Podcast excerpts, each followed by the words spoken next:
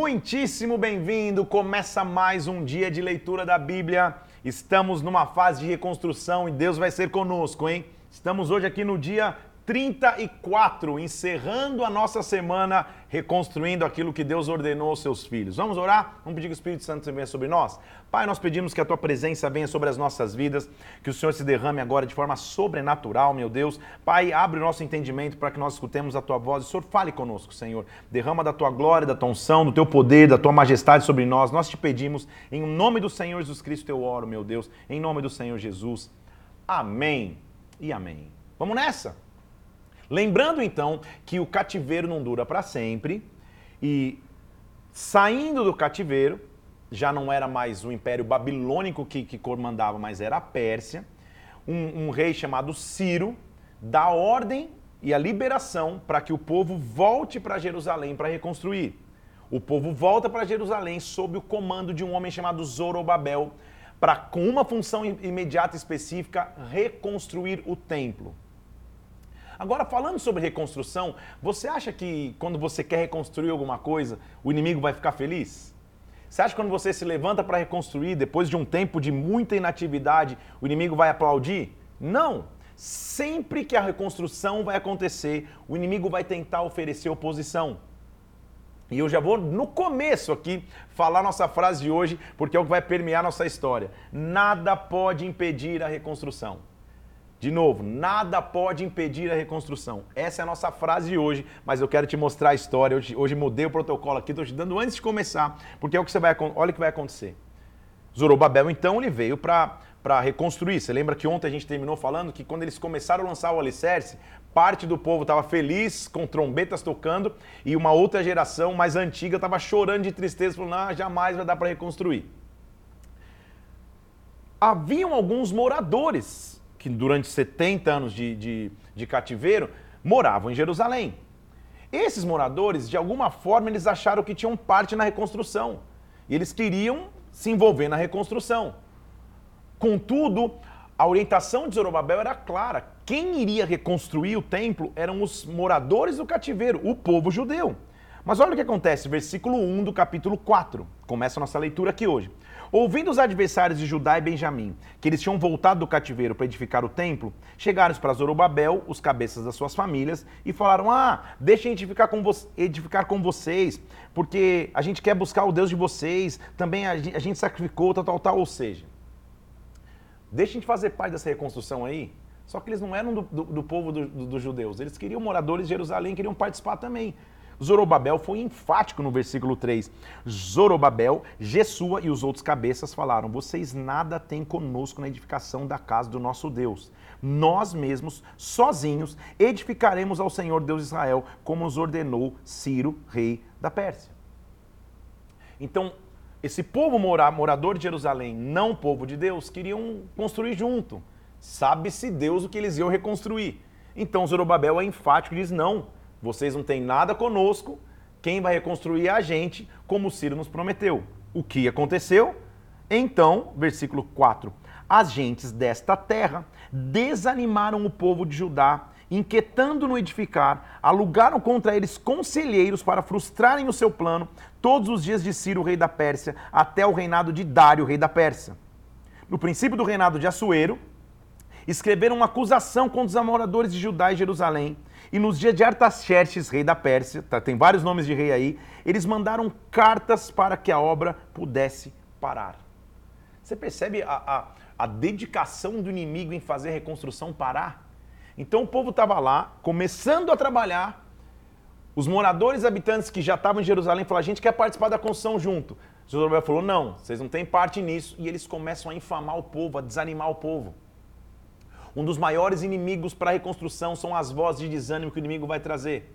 Quando o inimigo traz vozes de desânimo, além disso, não satisfeitos com isso, eles mandam uma carta para Artaxerxes, dizendo assim: Artaxerxes, será que você está sabendo, versículo 12, que eles estão reconstruindo uma coisa em Jerusalém? Ah, ó, se eles reconstruírem, eles não vão pagar para vocês os impostos e os pedágios e vai, e vai ser prejuízo para você.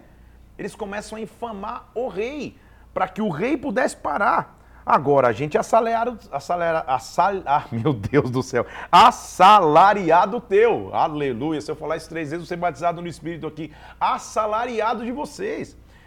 Como que esse povo está reconstruindo, não vai pagar imposto e a gente vai pagar? Alguma coisa está estranha aí. Então, dá uma olhada no livro das crônicas, encontra se realmente é isso, não é notório, rei? Nos, nós, pois, fazemos notório ao rei que se aquela cidade, versículo 16, se reconstruir, se os seus muros forem restaurados, vai acontecer que eles não vão ter posse nas terras daqui. Então eles mandaram uma carta. Você entende o que o inimigo fez? Eles não puderam participar, não se deram por vencidos, tentaram desanimar o povo na reconstrução, não se deram por vencidos, mandaram uma carta para o rei, infamando, dizendo, não, esse povo está construindo, não vão pagar impostos. Então, olha o que aconteceu. Versículo 21 eles pedem: dá ordem então àqueles homens que parem o trabalho e não se edifique aquela cidade, a não ser com a minha autorização. Guardai-vos, não sejais remícios, e depois de lida a cópia da carta do rei Artaxerxes, eles foram apressadamente a Jerusalém e de mão armada forçaram o povo a parar a obra. Cessou então a obra da casa de Deus que estava em Jerusalém até o segundo ano do reinado de Dário, rei da Pérsia. A nossa frase é que nada pode impedir a reconstrução. Mas você percebe quanto que o inimigo quer tentar parar a reconstrução? Quanto que ele quer se levantar contra a obra para a reconstrução da casa de Deus? Não é diferente de hoje. Quantos afrontos, quantos ataques você vai passar quando você se levanta para fazer a obra? Então os inimigos quiseram participar, Zorobabel falou, não, essa obra é nossa, é, é o nosso Deus, o que vocês estão querendo se envolver? Eles tentam desanimar o povo, eles mandam carta para o rei e o rei fala, para a obra enquanto eu não falar mais nada. E a obra parou. Só que, no meio do desânimo, no meio da proibição, Deus sempre vai levantar vozes proféticas que vão nos fazer prosseguir. capítulo 5, versículo 1 diz que os profetas Ageu e Zacarias, a gente vai ler sobre eles também, profetizaram aos judeus que estavam em Judá, em Jerusalém, em nome de Deus de Israel, cujo espírito estava nele. Ou seja, eles profetizaram eles coragem. Então se dispuseram, depois você vai ler, quando a gente lê Ageu, você vai entender o que eles profetizaram. Então se dispuseram Zorobabel, filho de Saltiel, e começaram a edificar a casa de Deus, que está em Jerusalém, com ele os referidos profetas de Deus que os ajudavam. Eles voltaram a construir.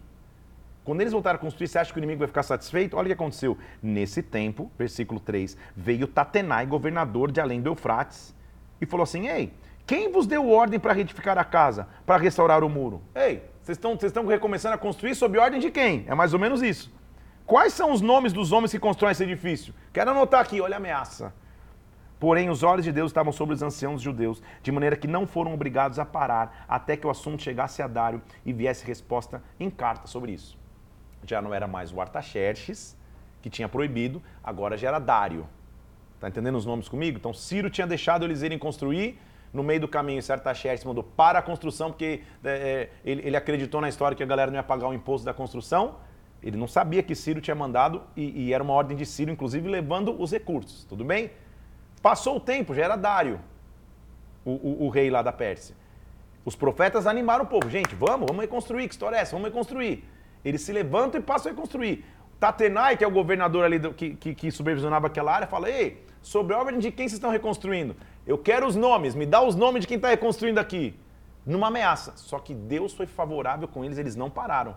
Até que o assunto chegasse a Dário. Agora Dário vai resolver. O inimigo nunca vai, vai ficar satisfeito com a reconstrução. Mas, de novo, a frase é: nada pode impedir a reconstrução. Então, os inimigos mandam uma carta para Dário.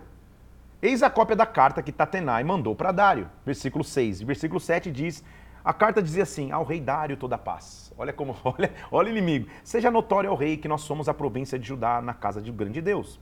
E lá está se edificando uma casa com grandes pedras, madeira, está se colocando paredes, a obra se faz com diligência, a obra está adiantada. A gente perguntou para eles: quem foi que deu ordem para edificar a casa? E a resposta que eles nos deram, versículo 11, foi: Nós somos servos de Deus do céu, nós edificamos a casa que há muitos anos tinha que ser construída, que um grande rei de Israel tinha edificado e tinha terminado. Então, eles estão meio que, que, que fazendo um, um, um, uma fofoquinha lá, lá pro, pro rei Dário. Dário, a gente foi consultar eles, eles disseram que estão reconstruindo uma casa que um grande rei deles reconstruiu e, e terminou. Essa foi a resposta deles. Sabe o que eles disseram para a gente? Versículo 13. Disseram que Ciro, rei da Babilônia, deu ordem para que esta casa fosse edificada. Também eles levaram os utensílios, eles contaram a verdade. Tudo bem? Então estão recontando a história para o rei Dário. Agora, versículo 17: se parece bem para você, rei Dário, busca nos arquivos reais na Babilônia, vê se é verdade que tem uma carta de Sírio para edificar a, a casa de Jerusalém. Então nos faça saber qual é a tua vontade, rei. E agora? Dá para fazer um filme, dá para fazer um seriado. O que acontecerá? Você entendeu comigo a história? Vou te rever aqui para você não ficar tão confuso. Lá atrás, Ciro deu uma ordem: podem voltar a reconstruir. O povo volta, vai começar a reconstruir. Ciro já não estava mais na frente, agora quem estava é Artaxerxes. Porque eles negam fazer aliança com, com, com, o povo que já morava lá. O povo incita lá Artaxerxes, dizendo que eles não iam pagar imposto. Artaxerxes, sem pesquisar a história, para a construção. Artaxerxes sai do reinado, quem está reinando agora é Dário. Eles começam a reconstruir. Tatenai falou, oh, pode parar, vocês estão construindo sob a ordem de quem? Quero os nomes de quem está construindo. Eles falam, não vou parar não. Dário que vai decidir, ok? Porque eles tinham incitados profeticamente para ter coragem. Agora Dário recebe essa cartinha dizendo, olha, a história que eles contam é que lá atrás Ciro autorizou eles construírem aí. Consulta aí nos arquivos.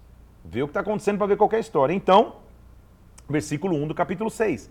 Dário deu uma ordem e eles foram dar um Google. Foram lá buscar os arquivos reais da Babilônia, onde se guardavam os documentos. Então foram lá e foram, foram atrás dos documentos. E ele descobriu um rolo que estava escrito assim: Eu, versículo 3, Ciro, no meu primeiro ano, com respeito à casa de Deus em Jerusalém, ela deve se edificar no lugar que se ofereçam sacrifícios. Versículo 4: A despesa vai ser paga pela casa do rei. Além disso, estava escrito lá nos arquivos: os utensílios de ouro e prata que Nabucodonosor tinha tirado de Jerusalém, dá para o povo para ser recolocado de volta.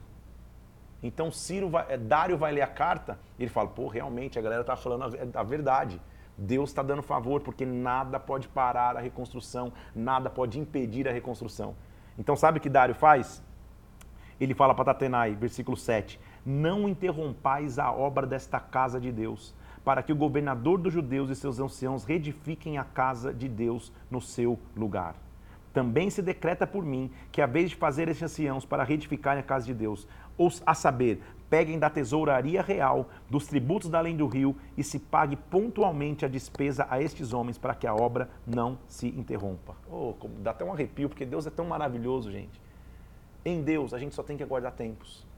Uma geração antes, um rei antes, na verdade, ah, não, eles não vão pagar imposto? Para a obra, para a construção. Chega. Eles aguardam, um novo rei surge, eles voltam a construir esse novo rei não só não quer receber imposto, como ele fala, eles vão receber para construir. É loucura isso. A não ser para aqueles que confiam em Deus, que sabem que o Senhor vai cuidar da reconstrução. E aí, agora se segura aí, tá? Hashtag tem mistério aí.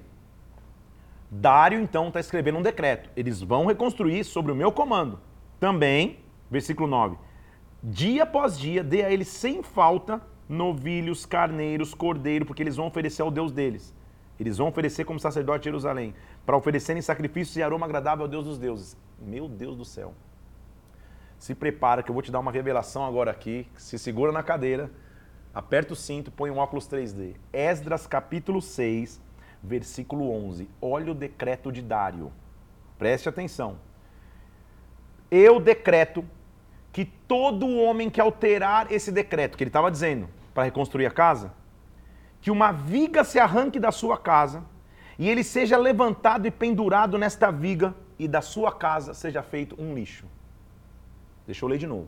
Dário está dizendo assim, ó. Se alguém se levantar contra este templo que eles vão reconstruir, que esta pessoa seja arrancada uma viga da casa dela e ela seja pendurado nessa viga ele fique pendurado nessa viga e, e, e, e passe agora, a partir de agora, a, a, a morrer. Então, a, presta atenção: a pena de morte para a pessoa que atentasse contra o templo era ser pendurado no madeiro. Quem foi aquele que foi pendurado no madeiro? A pena de cruz é sobre aquele que atentasse contra o templo. Você não entendeu, né? Vou te falar aqui. Obrigado, produção. A produção me deu uma, um, uma água. Obrigado. Você lembra comigo? Você não vai lembrar talvez porque a gente não chegou lá, mas houve um momento que Jesus olhou para o templo e falou para os seus discípulos: Olha, em três dias eu derrubo esse templo para depois reedificá-lo. Eu não deixo pedra sobre pedra desse templo. ele ameaça o templo, ele estava falando de si mesmo, porque no decreto de Dário, aquele que ameaçasse o templo morreria no madeiro. Então a pena de Cristo na cruz não foi uma pena dada pelo, pelos romanos e muito menos pelos judeus. A pena de Cristo na cruz foi causada por ele mesmo. Você entendeu a profundidade disso? Ele escolheu a forma que ele iria morrer. Que a gente já viu que era a pior maldição morrer no madeiro. Ele sabia desse decreto de Dário. lembra que ele veio para cumprir a lei? Dário está dizendo assim, vou ler de novo para você, versículo 11 do capítulo 6. Decreta-se por mim que todo homem que alterar esse decreto, ou seja, que mudar o decreto da construção da casa do Senhor, uma viga vai ser arrancada da sua casa, ele vai ser levantado e pendurado nela e a casa dele vai virar um lixo. O madeiro era a pena para aquele que atentasse contra o templo. Voltando para a história então, Tatenai então, versículo 13, o governador e os seus companheiros fizeram isso pontualmente, de acordo com o que declarava Dário. O mesmo Tatenai que estava, cadê teu nome? Quem está escrevendo agora está obedecendo, porque manda quem pode, obedece quem tem juízo. Dário falou, cara, é para reconstruir e para dar para eles dinheiro ainda para reconstrução, então os anciãos dos judeus iam edificando e prosperando em virtude do que profetizaram Ageu e Zacarias, edificaram a casa, terminaram segundo o mandato do Deus de Israel, segundo o decreto de Sírio, de Dário, de Artaxerxes, rei da Pérsia. Acabou-se esta casa no dia terceiro do mês Adar, no sexto ano do reinado do rei Dário. Nada pode impedir a reconstrução. Eles estão agora prontos para reconstruir a casa. Reconstruir o templo, o templo vai ser dedicado. Então, o versículo 16 diz que os filhos de Israel, os sacerdotes, os levitas, todos os restantes dos exilados, celebraram com alegria a dedicação desta casa a Deus. Trouxeram ofertas, como já é de, de, de praxe, celebraram a Páscoa. Versículo 19 diz que os que vieram do cativeiro celebraram a Páscoa no, no, dia 14 do primeiro mês. Comeram, versículo 21, a Páscoa os filhos de Israel, daqueles que tinham voltado do exílio. Como é maravilhoso ver um Deus que cumpre promessas, gente. Eu sei que, que é, você lê de um versículo para outro, parece um, um, negócio tão rápido, mas tudo na vida é um processo. Foram 70 anos de cativeiro. Foi voltar para reconstruir e um monte de oposição. Um rei que deixou, outro que falou: pode parar. Esperando em Deus, daqui a pouco vocês vão reconstruir, vocês vão reconstruir com recursos que eu vou mandar. A casa foi reconstruída, o templo foi reconstruído. O templo que estava em ruínas foi reconstruído e a Páscoa está sendo celebrada. Você lembra comigo ontem que eu te falei de três personagens principais na reconstrução, na volta do cativeiro? O primeiro já vimos aqui, Zorobabel. Ele reconstruiu o templo. O segundo vai entrar no capítulo 7 agora. Esdras.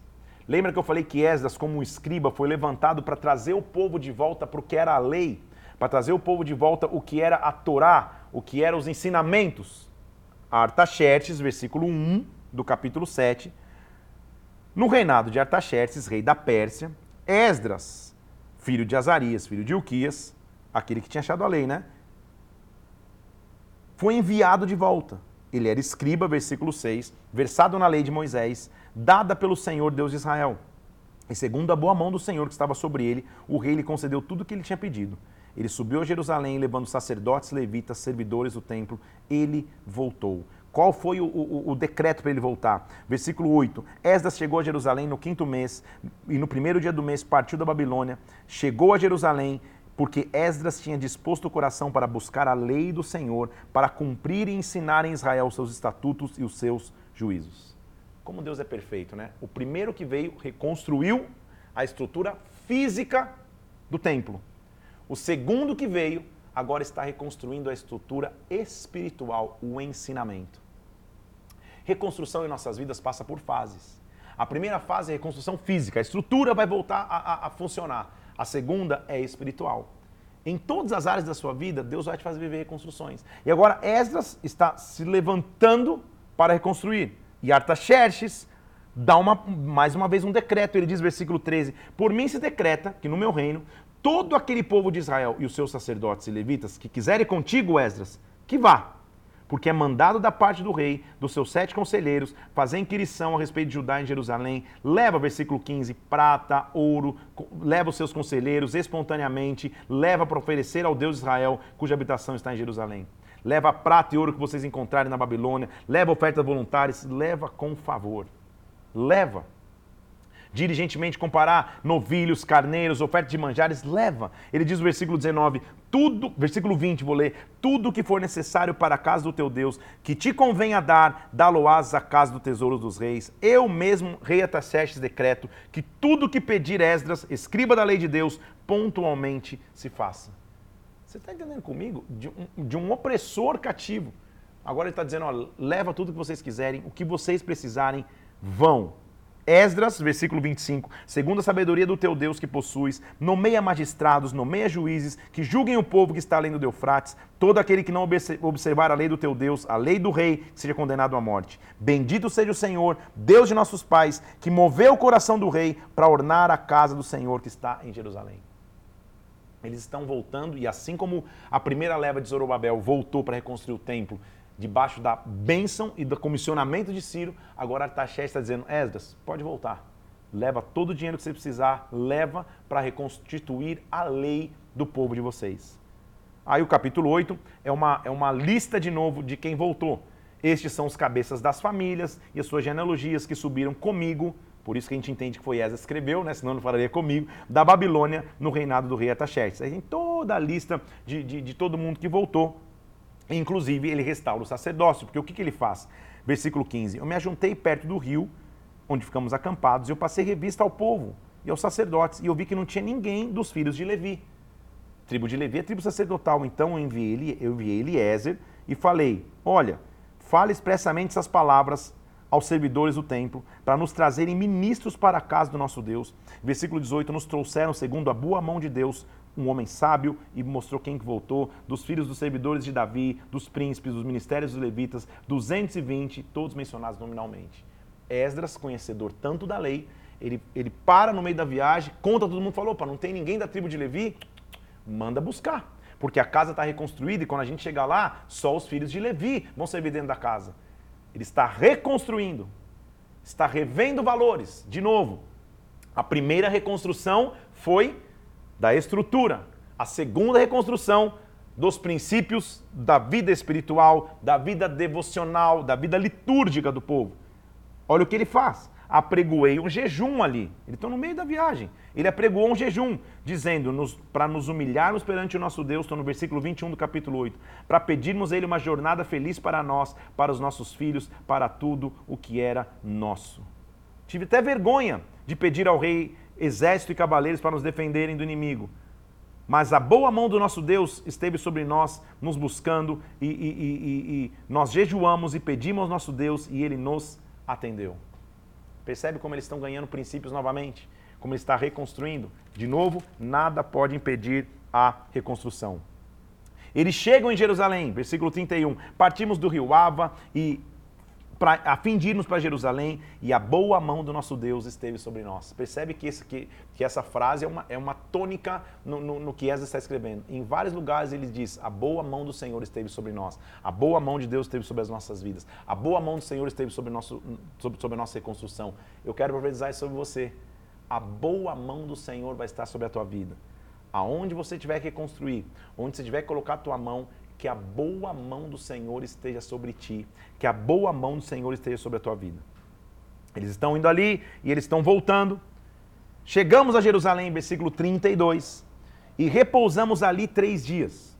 No quarto dia, pesamos na casa do nosso Senhor a prata, o ouro, os objetos, tudo que eles trouxeram, tudo foi contado e pesado, versículo 34, imediatamente registrado. Os exilados que vieram do cativeiro ofereceram holocausto ao Deus de Israel. Então deram ordem aos reis e seus sátrapas, dizendo é, que estes, aos governadores, estes ajudaram o povo na reconstrução da casa de Deus. Ele está voltando. A primeira geração de Zorobabel reconstruiu o templo, ele está voltando para reconstruir a lei. Acabadas estas coisas, versículo 9, vieram ter comigo os príncipes, dizendo: O povo de Israel, os sacerdotes e os levitas não se separaram dos povos de outras terras com suas abominações. Então, Esdras, você vai ter que reformar, como Zorobabel fez uma reconstrução de estrutura, você vai ter que reconstruir princípios. Olha o que tinha acontecido. Eles não ouviram. Olha o que eles fizeram. Tomaram as. as, as deixa eu ler o final do, do, do 1. Eles não separaram dos povos com suas abominações. De quem? Dos cananeus, dos heteus, dos ferezeus, dos jebuseus, dos amonitos, dos moabitos, dos amorreus, de todos os povos. Que, que eles fizeram? Tomaram suas filhas para si e os seus filhos, e a linhagem santa se misturou com os povos desta terra. Lembra que era, era claro que o povo de Israel não podia se avizinhar com outras nações vizinhas. O que está acontecendo aqui? O povo que voltou do cativeiro voltou, reconstruiu, mas não estava com os princípios. Eles tinham casado com um monte de filhas de outros povos lá e filhos de outros povos lá. Esdras diz assim, versículo 3: Quando eu ouvi isso, rasguei as minhas vestes, o meu manto, arranquei os cabelos da cabeça, da barba e fiquei atônito. Ele ficou em choque, falou, cara, não é possível que a gente voltou para reconstruir e os caras não estão não, não, não lembrando desse, desse detalhe que não é detalhe, que a gente não pode se juntar a outros povos. Ele rasga as vestes, rasga, rasga o cabelo, arranca o cabelo, arranca a barba, se ajuntaram a mim todos que tremiam das palavras de Deus de Israel por causa da transgressão dos cativeiro. Eu permanecia sentado, atônito, até o sacrifício da tarde. Ele ficou sem voz, ficou em choque. Na hora do sacrifício da tarde, me levantei da minha humilhação, com as vestes e os mantos rasgados, me coloquei de joelhos e estendi a mão para o Senhor, meu Deus. Percebe como Esdras é a figura de um intercessor, de alguém que está clamando para que o povo se realinhe com Deus? E ele falou: Senhor, eu estou confuso e envergonhado para levantar a ti a face, meu Deus, porque as nossas iniquidades se multiplicaram sobre a nossa cabeça, a nossa culpa cresceu até os céus. Desde os dias dos nossos pais até hoje, a gente está em grande culpa. Senhor, por um breve momento se, se manifestou a tua graça. O Senhor, nos deix... nosso Deus, para nos deixar voltar, Pai. Por quê? O que, que nós vamos fazer depois disso? Versículo 10: Nós deixamos os teus mandamentos. Porque o Senhor tinha ordenado que a terra que a gente entrar era imunda, que a gente não tinha que dar nossas filhas e filhos a casamento. Então, Deus, e agora? Ele está em choque. Versículo 13. Depois de tudo que, os, que, que, tem acontecido com a gente, pelas obras más, ou seja, depois de todo o cativeiro, da culpa que a gente tinha, a gente vai voltar a violar teus mandamentos? Meu Deus do céu! Ele fala: não é, não é possível. Não te dignarias tu, versículo 14, contra nós, até nos consumir? Senhor Deus de Israel, tu és justo nós somos os restantes dos que escaparam, como pode se ver hoje, mas estamos aqui apresentando a nossa culpa, porque não há ninguém que possa estar na sua presença por causa disso. Você entende? Como ele está fazendo uma reforma que agora é eclesiástica, que é de lei, que é espiritual. Esta é a reforma de todo reconstrutor. Ele reconstrói a estrutura, reconstrói os princípios. Enquanto Esdras orava e fazia confissão chorando prostrado diante da casa de Deus, versículo 1 do capítulo 10, ajuntou-se a ele a congregação de Israel homens, mulheres e crianças, e todo o povo chorava um grande choro. E Secanias falou: Nós, tomou a palavra e falou para Esdras: Nós temos transgredido contra o nosso Deus, casando com mulheres estrangeiras, de povos de outras terras, mas no, no tocante a isso, ainda há esperança para Israel. Façamos aliança com o nosso Deus e para despedir as mulheres e os seus filhos. Liderar não é fácil, hein, gente? Porque olha a decisão que ele tinha que tomar. Secania se levanta e fala, cara, eu estou vendo teu desespero aí, Esa, estou vendo teu clamor, realmente a gente, a gente vacilou no que a gente tinha que fazer. Lembra que Esa está voltando 60 anos depois da primeira leva, né? Então muitas famílias tinham se formado da, da, da construção do templo. Famílias essas, é, casamentos com outros povos. E o Secanias fala, cara, ainda há esperança, vamos, vamos, vamos corrigir o negócio, vamos mandar despedir essas mulheres com seus filhos e, e, e vamos tentar consertar. Esa se levantou, versículo 5, e ajuramentou os principais sacerdotes e levitas, e todo Israel disse que faria segundo essa palavra, e eles juraram. Esa se retirou de diante da casa de Deus, entrou na câmara de Elisabe, e lá não comeu pão, não bebeu água, porque pranteava por causa da transgressão dos que tinham voltado para o exílio. E ele diz: Faz passar uma, um pregão, uma lei, por todo Judá e Jerusalém, que todos que vieram do exílio deveriam se juntar em Jerusalém. Se alguém em três dias não vier, que seus bens sejam destruídos e que eles, e, e, e eles sejam separados da congregação. E o povo veio, versículo 9, se assentou na praça da casa de Deus, tremendo por causa dessas coisas, por causa das grandes chuvas. Esa se levantou e falou: Cara, vocês transgrediram, vocês aumentaram a culpa de Israel. Façam confissão do Senhor e, se é do seu agrado, se separem das mulheres estrangeiras. Então a congregação disse: Assim seja, assim seja, assim nos convém fazer. Porém, o povo é muito. E sendo tempo de grandes chuvas, não dá para ficar aqui fora. Ou seja, vai cair uma chuva, era época de chuva. É, isso é obra de um ou dois dias para separar todo mundo. Então, os príncipes decidam por, pela congregação, venham eles e todas as mulheres estrangeiras possam ir embora. Eles estavam preparados para se realinhar. É duro. Algumas posições são duras aqui, né, gente? Claro que estou falando de uma outra cultura, de uma outra época. Mas o que, que é a essência disso? Cara, para começar um novo tempo, eu tenho que pegar tudo que eu tinha de aliança com o inimigo e acabar.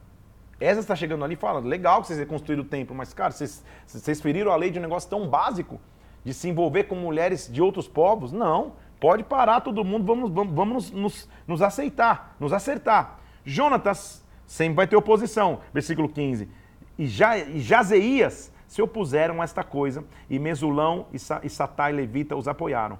Então, assim fizeram os que voltaram do exílio do exílio. Esdras, do sacerdote, elegeu nominalmente homens, cabeças de famílias, e eles concluíram a respeito de todos os homens que se casaram com mulheres estrangeiras, que elas deveriam ser devolvidas realmente. E versículo 19 diz que com um aperto de mão prometeram despedir as suas mulheres, por serem culpados, ofereceram um sacrifício e assim vai. Então aí vem uma lista, né? Tipo, convocação de todos aqueles, o capítulo é, 10 termina no versículo 44, Todos estes haviam tomado mulheres estrangeiras, alguns dos quais tinham filhos destas mulheres. Para viver um novo tempo, é necessário reconstruir. E reconstrução exige mudar cultura. Esas teve que ser radical com o povo, porque você sabe o que acontecia quando o povo se casava com povos estrangeiros. Seria questão de tempos para daqui a pouco ídolos, é, balaíns, astarotes, é, é, outros deuses estarem envolvidos com, com a casa que tinha sido reconstruída. Então, para reconstruir, tem que ser radical. Terminada a leitura de Esdras aqui, nós vamos começar o livro de Neemias. Lembra que eu te disse ontem que na, na, na tradição antiga, na verdade, é um livro só, dividido em três estações. A gente já viu então é, Zorobabel sendo autorizado por Ciro para reconstruir. 60 anos depois, Esdras se levantando para restabelecer a comunhão do povo com a lei. E agora, 13 anos depois, quem vai se levantar é Neemias. O que, que é Neemias? Neemias é um homem que era copeiro de um rei chamado Artaxerxes, que se incomoda e é impulsionado por Deus para reconstruir os muros de Jerusalém. Percebe como, como, como é um escalonamento importante? Então, passos para a reconstrução. Poderia escrever um livro, Passos para Reconstruir. Primeiro, reconstrói o templo. Reconstrói o lugar de adoração. Limpa a casa e constrói tudo de novo. Segundo, reconstrói a estrutura eclesiástica e espiritual.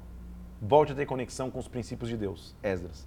Terceiro, reconstrua a proteção, porque muros é o que protegeria a cidade de um, de um outro ataque no futuro. Então, Neemias agora, ele vai voltar para reconstruir o templo. O que para mim chama interesse, o templo não, perdão, os muros da cidade. O que para mim chama muita atenção na, na, história de Neemias é o seguinte, gente, ele era copeiro do rei Ataxerxes. Copeiro é um cargo de muita confiança. E se é um cargo de muita confiança, é um cargo de muito benefício. Então, Neemias vivia num conforto. Por que, que ele vai almejar sair de sua terra e voltar para Jerusalém para trabalhar construindo o um muro? Porque ele entendeu que a sua missão era maior que o seu conforto, que a sua renúncia era maior que o seu conforto, que renunciando à sua própria história, na verdade, ele iria escrever uma linda história. Então, a história começa, que começa no livro de Esdras, se completa em Neemias. Neemias, ele acaba sendo governador então da Judéia, quando deixa a Pérsia, para ser aquele que comanda o povo para a reconstrução dos muros. Só para você entender, o período de história entre Esdras e Neemias é de aproximadamente 110 anos. E se divide dessa forma. A reconstrução do templo sob Zorobabel demorou 21 anos. 60 anos mais tarde, Esdras se levanta para causar um novo despertar religioso na nação. Treze anos depois que Esdras se levanta, Neemias começa a reconstruir os muros. Tudo bem? Só para você anotar aí, para você entender. O lado prático é que a reconstrução, nada pode impedi-la. A frase de hoje, de novo, nada pode impedir a reconstrução. Vamos começar então? Neemias capítulo 1, nós vamos até o capítulo 7, então vou correr aqui. Neemias capítulo 1, versículo 1 as palavras de Neemias, filho de Acalias. No mês de Criseu, no vigésimo ano, estando eu na cidade de Suzã, está mostrando onde ele estava, veio Ananias dos meus irmãos com alguns judá e eu lhes perguntei pelos judeus que tinham escapado e foram levados para o exílio. Então, um dia eles estão batendo um papo lá no, no, no, no palácio, ele fala, e aí, como é que está o pessoal lá do exílio? E ele diz, olha, os restantes que não foram levados para o exílio e se acham lá, estão em grande miséria e desprezo. Os muros de Jerusalém estão derrubados, as portas estão queimadas a causas que você entra que elas se tornam maiores do que você. Que elas se tornam maiores do que a sua história. Então ele escuta dizer, cara, o povo lá está sem proteção, os muros estão caídos, a galera está em grande miséria. E aí você renuncia a tua história para passar a escrever uma grande história. Isso acontece às vezes com empreendedores, isso acontece muito com pastores. De repente você está no, no, no, conforto da tua congregação, no conforto da cidade que você mora, Deus vem e fala: olha, tem uma causa que você tem que abraçar e você abraça e vai. Parece que eu estou falando de alguém. Você abraça e vai. Você fala, cara, eu renuncio a minha história para escrever uma nova história. Então eu vou reconstruir o que havia caído. É o que Neemias, quando, quando Neemias escuta, cara, ele tá, pensa comigo, ele está no conforto do palácio. Ele está na tranquilidade de sua vida, ele é copeiro do rei, ele não tem que se preocupar. Só que quando ele escuta a notícia, cara, a galera ela está em miséria, a galera ela está em desprezo, os muros estão queimados, as portas estão caídas. Versículo 4. Quando eu ouvi essas palavras, eu me assentei, chorei e lamentei por alguns dias, jejuei e orei perante o Deus dos céus, dizendo: Senhor Deus dos céus, aquele que guarda aliança e misericórdia, que estejam atentos os teus ouvidos e abertos os teus olhos para a oração do teu servo, que hoje eu faço na tua presença, porque eu faço confissão pelos pecados de Israel. Nós temos procedido corruptamente contra ti, nós não guardamos seus mandamentos. Ele começa a clamar. Ele se torna a figura daquele que, movido por Deus, vai ganhar forças para a reconstrução nada pode impedir a reconstrução. Já estou te falando isso, né? sendo repetitivo mesmo. Nada pode impedir a reconstrução. E nada vai impedir. A Bíblia diz então, no capítulo 2, que no mês de Nissan, no ano vigésimo do rei, Artaxerxes, uma vez colocado o vinho diante dele, olhou para mim e eu nunca tinha estado triste antes. Então ele era copeiro do rei, ele servia o rei, né? O copeiro do rei era um cargo de, de, de, de muita confiança. O copeiro do rei é aquele que experimentava as coisas antes do rei comer. Então, é, é, ele estava acostumado a correr riscos. Posso ir um pouco mais fundo? Ele estava acostumado a se entregar pelos outros. Essa era a natureza dele. O que Deus estava fazendo é pegando a natureza dele agora, cara, você vai correr riscos e vai se entregar pela uma nação. Não é mais só pelo rei. Um dia eles estão lá e o rei olha para ele, cara, por que, que você está triste? Versículo 2. Por que, que você está doente? Nunca vi você dessa maneira. E eu fiquei temido, mas eu fiquei com temido, fiquei com medo. Mas na hora do medo, ele se levanta com coragem e fala: Senhor, rei, que você viveu para sempre. Mas como que eu posso estar feliz se o, se, se, a, se o sepulcro dos meus pais, ou seja, a cidade de onde eu vim, ela está assolada e as portas estão pelo fogo? E o rei fala: O que, que você quer então? Então eu orei ao Deus dos céus e falei: Cara, se é do teu agrado, rei, se eu encontrar mercê na tua presença, me envia para ajudar para que eu reedifique a cidade. Quando eu me levanto e rompo com o meu conforto, quando eu entendo que nada impede a reconstrução, sabe o que eu vou receber de Deus? Favor. Deus vai dar sobre você favor. Então, o rei perguntou: quanto tempo vai durar a tua ausência? Quando você vai voltar? Eu te mando, mas marca um prazo para voltar. E ele falou: rei, já que você está me deixando, olha como, como, como Neemias estava tava, é, é, ousado. Versículo 7. Se parece bem para você, então faz o seguinte, já que você vai me deixar aí, me dá cartas também para os governadores para que eles me permitam passar. Ou seja, que eu vá debaixo do teu cuidado. Se alguém quiser me parar no meio do caminho, seja o que for, uma guerra for surgir comigo, eu falo, não, ó, o, o, o rei está me permitindo vir, a Taxés está tá me deixando vir, eu vou, eu vou e vou debaixo de legalidade. Ok. Além disso, já que, já que eu estou te pedindo, dá uma carta para Azaf também, para que aquele que guarda as matas do rei, para que ele me dê madeira e vigas para eu reconstruir a cidade e o templo. E o rei me deu, porque a boa mão de Deus estava comigo. Deus é maravilhoso, gente. Você entendeu isso? Ele, ele começa tristinho lá na presença de Ataxerxes. Cara, o que, que você está triste? Eu nunca tive triste assim. Ele fala, ah, na verdade, como que eu vou estar tá feliz? Se o meu povo lá, a, a galera, a galera da, do sepulcro dos meus pais está vivendo em, em, em miséria. O rei fala, tá, o que, que você quer? Posso ir para lá para reconstruir? Tá bom, você vai, você vai e volta quando? Ele não diz muito quando volta, mas fala, rei, na verdade, já que você está me deixando ir, me dá cartas para que eu passe pelos territórios sem nenhum problema. Ah, e além disso, fala com o cara que guarda as tuas matas, ou seja, o, o teu tesouro pessoal, fala para ele me dar madeira para eu reconstruir, e é isso que acontece. Só que, de novo, você acha que quando você vai reconstruir, o inimigo vai estar feliz? Dito isto, versículo 10, quando ficaram sabendo Sambalate, o Oronita, e Tobias, o Amonita, muito lhe desagradou porque alguém estava procurando o bem dos filhos de Israel. Nada pode impedir a reconstrução. Mas isso não quer dizer que você não vai enfrentar lutas, tudo bem? Então fica só nessa, nesse avizinho aí, que um tal de Sambalate e Tobias, entendendo que ele estava indo reconstruir, falou, opa, que história é essa que ele está querendo reconstruir? Ótimo. Ele volta. Versículo 11, cheguei em Jerusalém e fiquei ali três dias. Me levantei de noite com os poucos homens e não declarei o que eu tinha ido lá fazer. Até agora não tinha falado, ele está sondando a terra.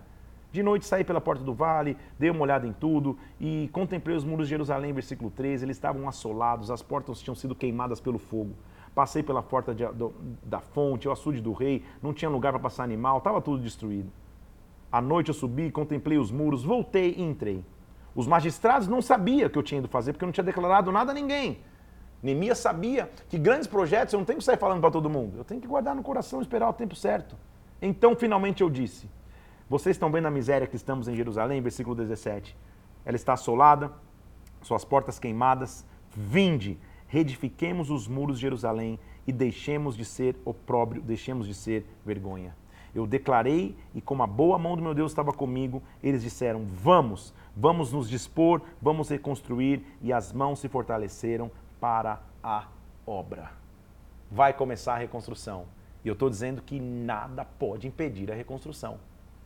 Só que as lutas sempre vão vir, né? Porque diz a Bíblia que, que versículo 19, porém, Sambalate e Tobias, quando souberam, zombaram de nós e desprezaram, falando, o que, que é isso? Vocês querem se rebelar contra o rei? Que, que vocês têm, que, imagina, vocês vão reconstruir muro? Então, versículo 20, eu respondi, o Deus dos céus é quem nos dará bom êxito. Nós seus servos, nos disporemos e reedificaremos. Vocês, todavia, vocês não têm parte nem direito, vocês não têm memorial em Jerusalém. Sambalat Tobias, fica na de vocês aí, nós vamos reconstruir. Capítulo 3 vai mostrar todos que tiveram força para começar a reconstruir. Aí, porque sempre é um trabalho de time, de esforço, de equipe. Eliasabe se dispôs, reedificaram, consagraram. E, e o capítulo 4 mostra muita gente que trabalhou na reconstrução. Como eu já te disse, o inimigo sempre vai tentar se levantar quando vê alguém disposto a reconstruir, quando vê alguém disposto a fazer coisas grandes. Capítulo 4, quando Sambalate ouviu que nós edificamos o muro, ardeu em ira e se indignou muito, escarnecendo dos judeus. E falou na presença de seus irmãos e do exército de Samaria, dizendo: que, que fazem esses fracos judeus? Vai se permitir isso? Vão sacrificar? Vão acabar a obra num dia só? Vão renascer aos montões de pó das pedras estavam queimadas? Não! Como assim? Eles estão reconstruindo. Sempre que a reconstrução vai acontecer, a guerra vai se levantar. Então Tobias, lembra que é Sambalate? Tobias falou para ele: não, não, não. Ainda que edifique um muro, vai vir uma raposa e vai derrubar o seu muro de pedra. Eles estão começando a se levantar, porque o inimigo só tem uma opção, ele tenta parar a reconstrução que Deus coloca sobre nós. Mas, de novo, eu estou falando para você, nada pode impedir a reconstrução. Parece uma repetição da história, né? Lembra quando eles estavam reconstruindo a casa, que a galera fez parar a obra? E se dar não dar o decreto, eles não conseguiam voltar? A mesma coisa está acontecendo aqui. Toda reconstrução tem um padrão. Quando a reconstrução começa a pegar corpo, o inimigo vai tentar paralisar. Agora tem o Sambalat e Tobias falando, quem que acha que eu construir? De jeito nenhum. Então, versículo 4: Ouve ao nosso Deus, pois estamos sendo desprezados. Que caia sua vergonha sobre a cabeça deles, eles estão clamando para o Deus deles. Não se, não se encubra a iniquidade, não se risque diante de o seu pecado. Eles estão provocando a tua ira. Então, versículo 6: Edificamos o muro, e o muro se fechou até a metade da sua altura, porque o povo tinha ânimo para trabalhar. Neemias falou: Senhor, escutem, povo, eles estão tentando nos parar, só vamos continuar trabalhando. A obra chegou na metade. E aqui eu quero falar para você que nada pode impedir a reconstrução. Chegou na metade, Deus vai te dar força até o fim. Mas na metade, quando você está no meio da maratona, é quando ele vai tentar te desanimar. Quando Sambalat e Tobias, versículo 7, ouviram isso, que a reparação dos muros ia avante e que as brechas estavam se fechando, eles ficaram completamente irados. Se ajuntaram de comum acordo para vir até Jerusalém e suscitar uma confusão. Vou te mostrar o posicionamento de um reconstrutor. Versículo 9: Nós oramos ao nosso Deus e, como proteção, pusemos guarda contra eles de dia e de noite. Vão ficar fazendo confusão, eu não vou parar. Então disse Judá: As nossas forças estão indo embora, os escombros são muitos, não podemos edificar o muro. E os nossos inimigos disseram: Vocês não saberão, não verão, nós vamos entrar no meio de vocês, vamos matar vocês, a obra vai parar. Quando os judeus que habitavam na vizinhança dez vezes nos disseram, de todos os lugares vão vir contra nós, então coloquei o povo por famílias nos lugares baixos, por detrás do muro com suas espadas, com as suas lanças e com seus arcos. Nós vamos ficar alertas. Inspecionei e disse: Não temais, lembrai-vos do Senhor, Ele é grande e temível. Lutai pelos vossos irmãos, pelos vossos filhos, pelas vossas filhas, pela mulher da vossa casa. E aconteceu que, ouvindo os nossos inimigos, que já sabíamos e que Deus tinha frustrado a obra deles, voltamos nós para o muro, cada um a sua obra. Neemias não parava a reconstrução para ficar ouvindo Sambalat e Tobias. Ele não parava a reconstrução para ficar ouvindo a confusão que o inimigo quer fazer. Então não perca tempo na confusão, reconstrói. Não perca tempo nos diz que me disse, reconstrói. Não, não, não, não desgaste sua vida tentando se defender, reconstrói. Daquele dia então em diante, olha, olha que interessante a estratégia dele, versículo 16. Metade dos meus moços trabalhava na obra, a outra metade empoava lanças, escudos, arcas, couraças, e os chefes estavam por detrás de cada um da casa de Judá. Os carregadores, por si mesmo, tomavam as cargas. Com uma mão fazia a obra, com outra mão segurava a lança e a espada. É assim que se reconstrói. Que maravilhoso ler esse relato de Neemias.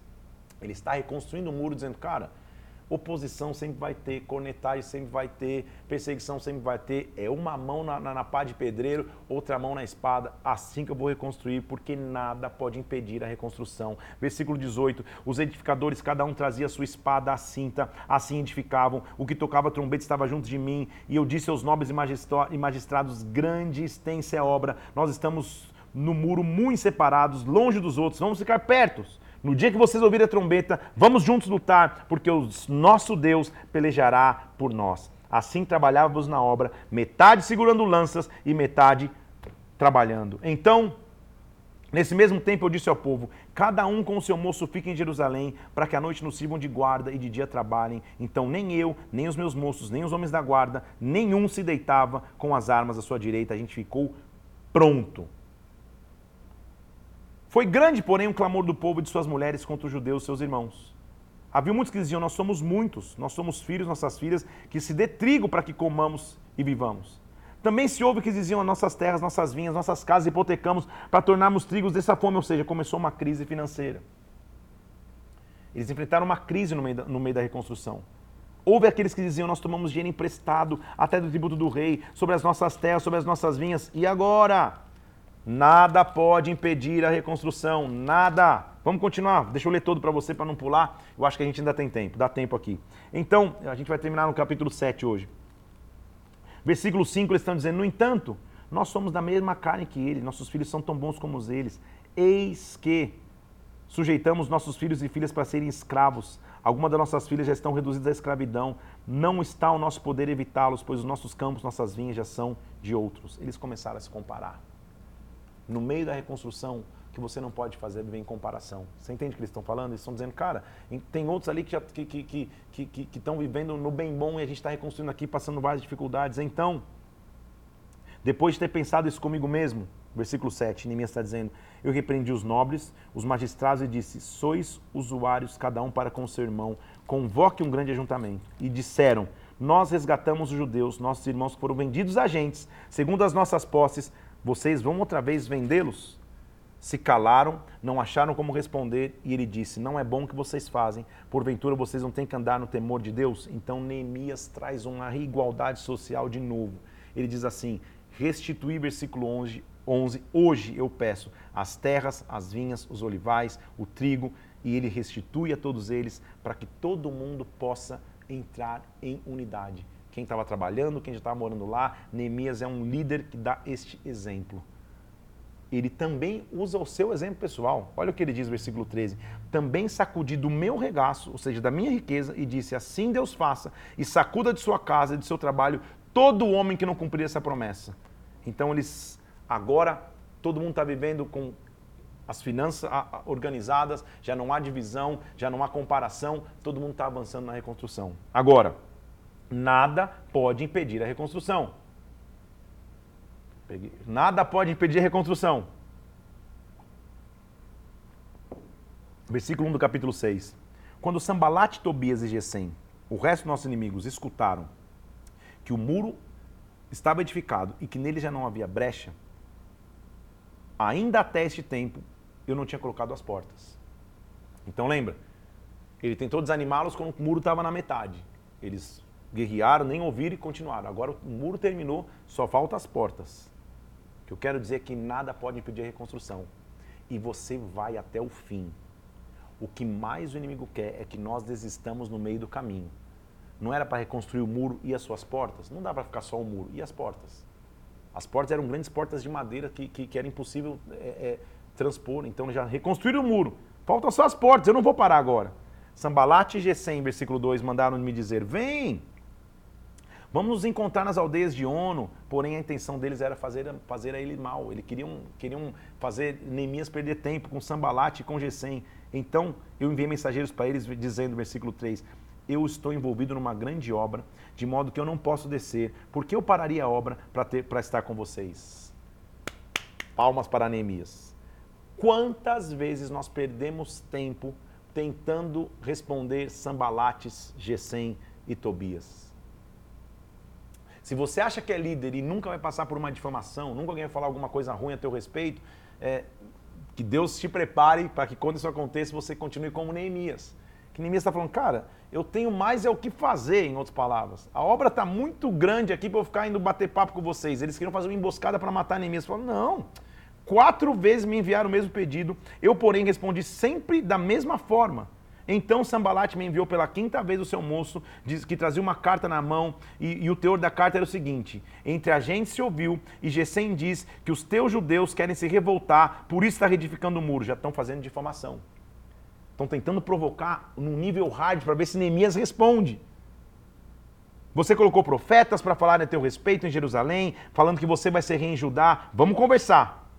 Então só respondi para eles: de tudo que vocês dizem, coisa nenhuma aconteceu do teu coração que vocês estão inventando. Eles procuravam nos atemorizar, mas as suas mãos, dizendo que as suas mãos vão largar a obra e não vai se efetuar. Agora, pois, Deus fortalece as minhas mãos. Entendeu o que Neemias está fazendo? Senhor, eu não vou perder tempo com, com, com, com, com o que falam, não. Eu vou continuar, eu vou ter foco. Sambalate, Tobias, Gesem, estão chegando até me difamar, dizendo que eu estou fazendo tudo isso, que eu quero me tornar rei, quero me revoltar. Eu vou só continuar construindo. Tendo ido eu, versículo 10, a casa de Semaías, filho de, de Delaías, de Metibel, que estava encerrado, disse ele, vamos juntamente à casa de Deus ao meio templo e fechemos as portas do templo, porque virão matar-te. Aliás, de noite virão matar-te. Então o cara fala, Neemias, o negócio está apertando para o teu lado, cara, foge, se esconde na casa de Deus que vão te matar. Olha o que Neemias diz. Como que eu fugiria? Quem há como eu que entre no templo para que viva? De modo nenhum entrarei. Percebi que não era de Deus o que tinha sido enviado, tal profecia que falou contra mim, porque Tobias e Sambalate o subornaram. Você entendeu? Chega um cara lá, meio que amigo de Neemias, Neemias, se esconde, hein, cara, foge, tenta dar teu jeito, porque os caras vão te matar. Ele fala, você acha que eu vou fugir? Eu não tenho nem direito de entrar na casa de Deus, eu vou permanecer. Como Neemias nos ensina, gente, que nada pode impedir a reconstrução. Quando você for é, é, é vítima de difamação, não tente se defender, não tente fazer nada. Continua fazendo a obra.